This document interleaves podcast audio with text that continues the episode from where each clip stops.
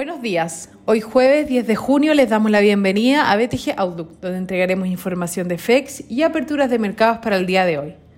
El tipo de cambio abre por sobre el cierre de ayer en 722,49, con los mercados con retornos mixtos. El ECB, en su reunión de política monetaria, decidió mantener las tasas en los niveles actuales, en línea con lo ampliamente esperado por los inversionistas, y anunció que mantendrá el acelerado ritmo de compra de bonos, argumentando que a pesar de ver un aumento gradual de presiones inflacionarias en su horizonte de proyección, estas se mantienen moderadas, por lo que un retiro de los estímulos sería prematuro y riesgoso para la recuperación de la economía. En Estados Unidos se publicó el dato de inflación de mayo, el que sorprendió por sobre las expectativas de los inversionistas, registrando un IPC de 0,6%, mientras que el dato interanual se ubicó en 5,0% por sobre la mediana de las estimaciones en 4,7%, su mayor registro desde el 2008. Por su parte, el dato core sorprendió por sobre las expectativas del mercado en 0,7%.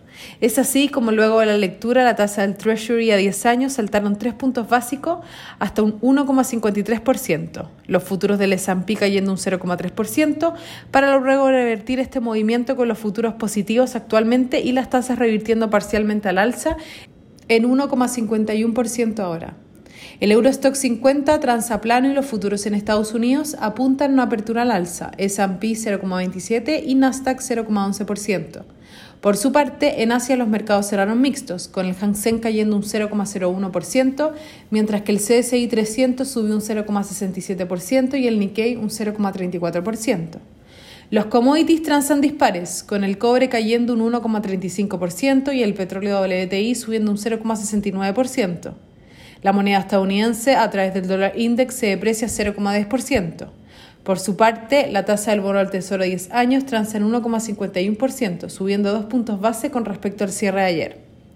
Con respecto a datos económicos, en Estados Unidos, además de los datos ya comentados, se publicaron las peticiones iniciales de desempleo en línea con lo esperado con 376.000 solicitudes, continuando con su movimiento a la baja. El tipo de cambio opera en 722 hasta ahora, con las monedas emergentes mixtas y el cobre negativo. En cuanto a los técnicos, las principales resistencias se encuentran en 725 y luego en 730.